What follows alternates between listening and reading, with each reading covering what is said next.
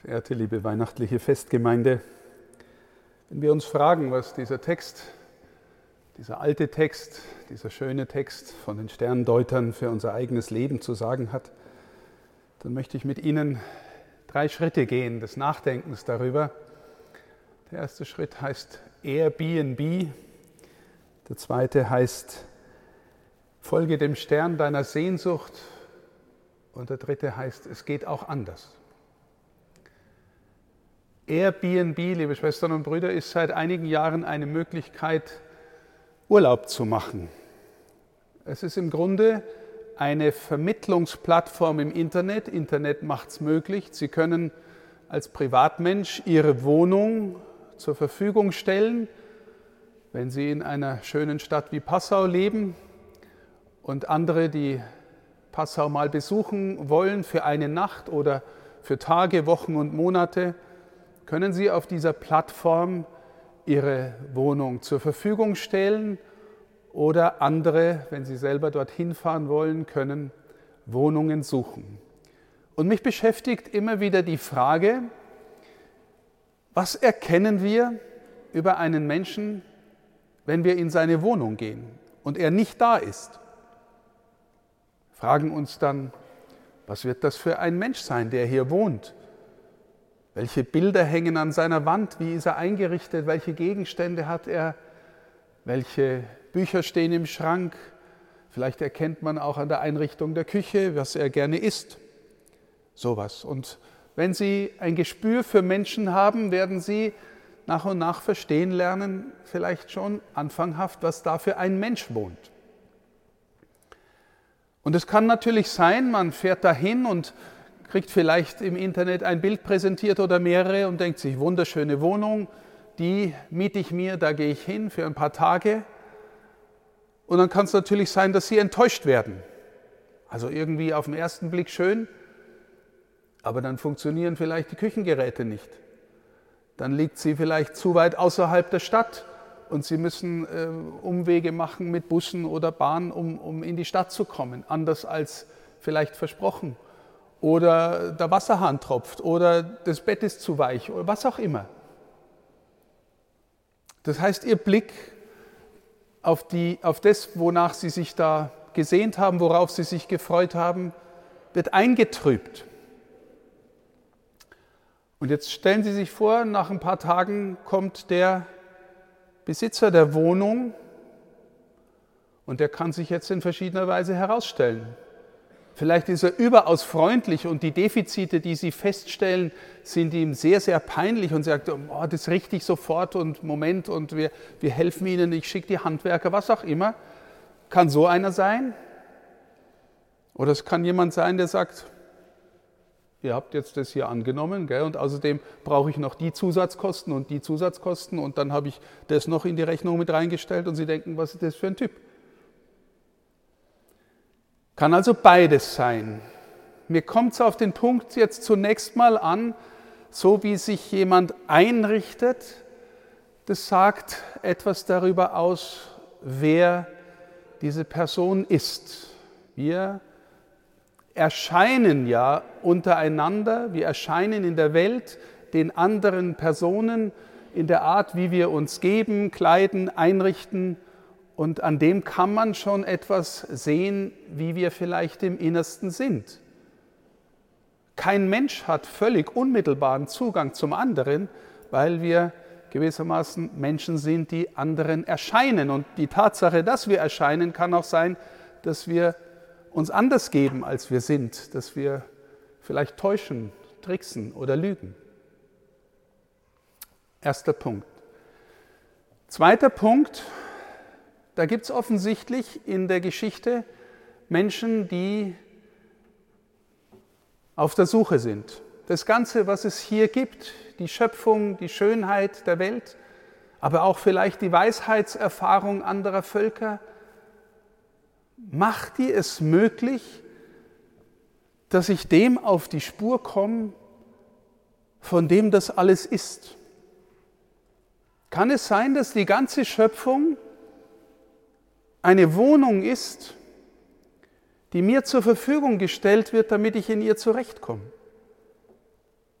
Und wir spüren, dass die Wohnung, die Schöpfung wunderschön sein kann.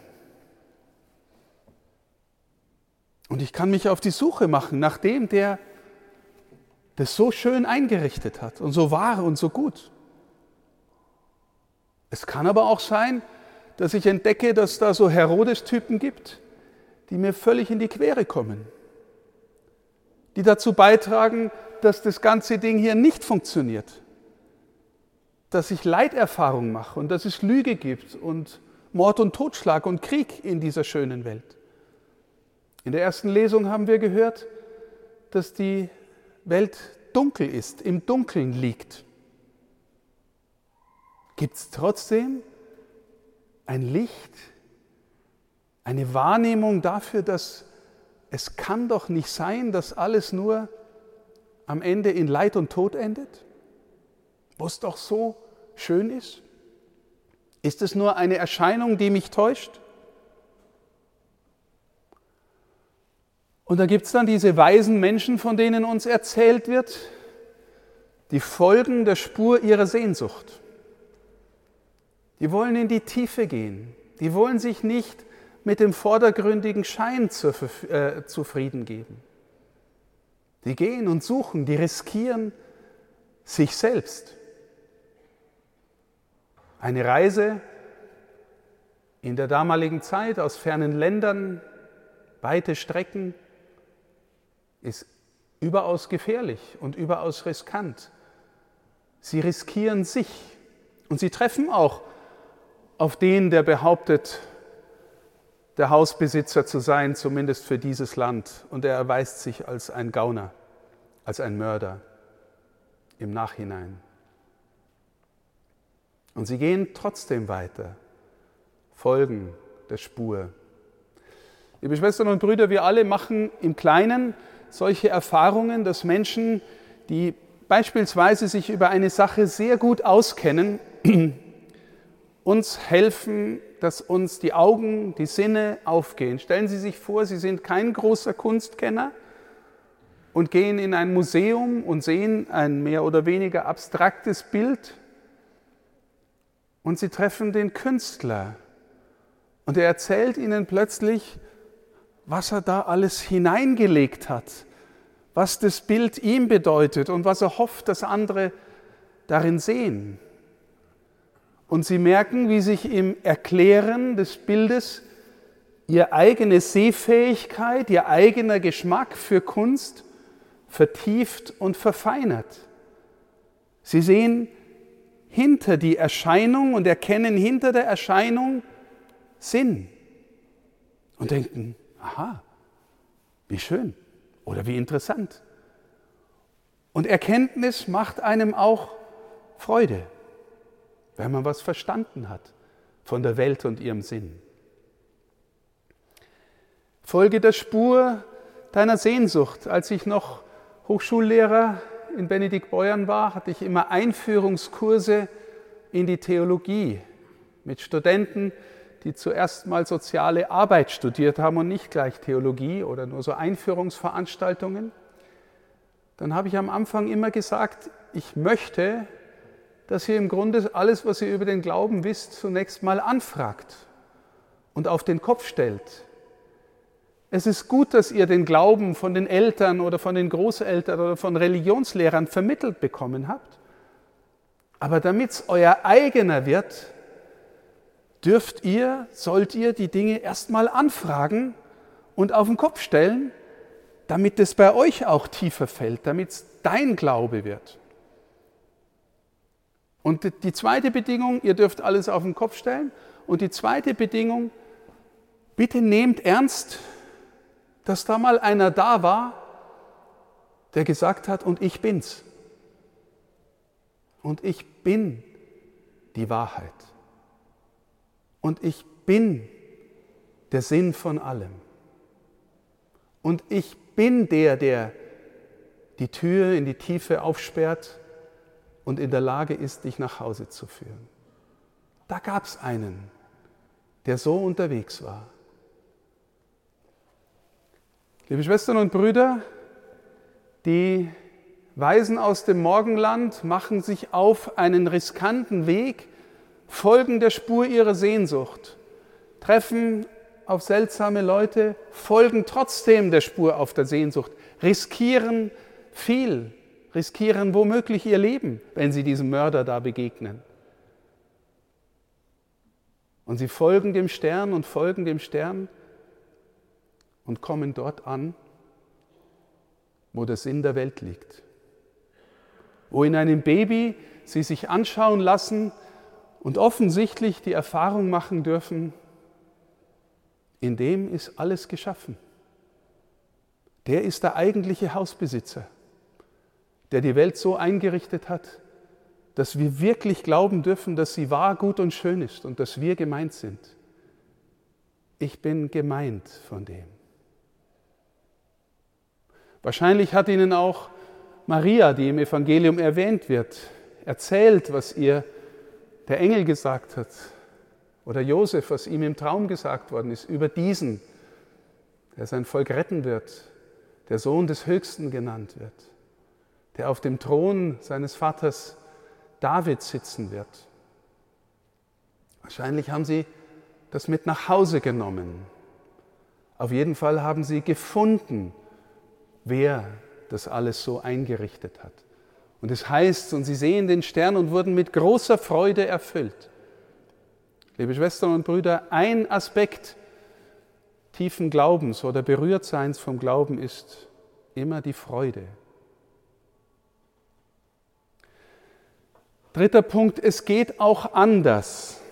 Sie gehen einen anderen Weg zurück nach Hause, heißt es im Text. Der Grund ist, weil sie im Traum erfahren haben, dass Herodes das Kind, ähm, dass der Herodes böse ist und, äh, und, äh, und ihm nicht zu trauen ist. Aber natürlich haben schon von den Kirchenvätern an die Menschen diesen Text gedeutet, sie gehen auch anders nach Hause zurück für sie selbst. Und es geht auch anders, bedeutet vielleicht die umstürzende, fundamentale Erkenntnis, es geht in meinem Leben nicht zuerst um mich, sondern wenn ich dem begegnet bin, der der Sinn von allem ist, der die Welt im Innersten zusammenhält und der mich auch noch meint und anspricht und mich liebt, dann geht es zuerst darum zu verstehen, was er möchte, was von ihm her der Sinn für mein Leben ist. Und dann lernen wir vielleicht, so wie er sich zum Geschenk gemacht hat für die Welt, dass unser Sinn ist, geschenkt zu werden für ihn und die Welt. Und die Erfahrung aller Christinnen und Christen, liebe Schwestern und Brüder, die dieses Geheimnis ernst genommen haben und versucht haben, darin zu leben, die spüren alle, wenn du dich wirklich auf ihn einlässt, das ist nicht nur Spaß, das ist auch Herausforderung, weil man dann auch vielen Herodesen begegnet. Aber dann bringt er in dir deine besten Seiten heraus. Dann wird er zu dem, der die beste Version von dir machen kann, die er in dich hineingelegt hat. Dann bringt er aus dir hervor, dass du selber dein Gold, dein Weihrauch, deine Myrrhe, verschenken kannst. Und dann spüren die Menschen vielleicht, der oder die hat etwas von dem erkannt, der der Sinn von allem ist. Liebe Schwestern und Brüder, möchte Sie einladen, zu verstehen, dass seine Schöpfung und auch seine Kirche, die eine gewissermaßen Hymne an ihn ist und die die Schöpfung gewissermaßen in ihrer Schönheit aus, ausdrückt, dass seine Kirche von ihm eingerichtet ist, seine Schöpfung von ihm eingerichtet ist. Und zwar trotz aller Herodese, die auch rumlaufen in der Kirche und außerhalb. Und dass wir trotzdem den Auftrag haben, der Spur unserer Sehnsucht zu folgen und immer wieder bei ihm anzukommen. Uns von dem Kind und von dem Gekreuzigten und von dem Auferstandenen ansprechen zu lassen und ihm zu folgen und zu lernen, zu verstehen und zu lieben, ihn zu lieben, dass er dann aus uns herausliebt, was wir der Welt zu geben haben. Gold, Weihrauch und Myrrhe. Jeder kann überlegen, was er oder sie geschenkt bekommen hat, damit das der Welt mitteilt, damit die Welt und viele Menschen verstehen, dass das alles von ihm trotz allem getragen und gehalten ist und dass er ein liebender Gott ist. Amen.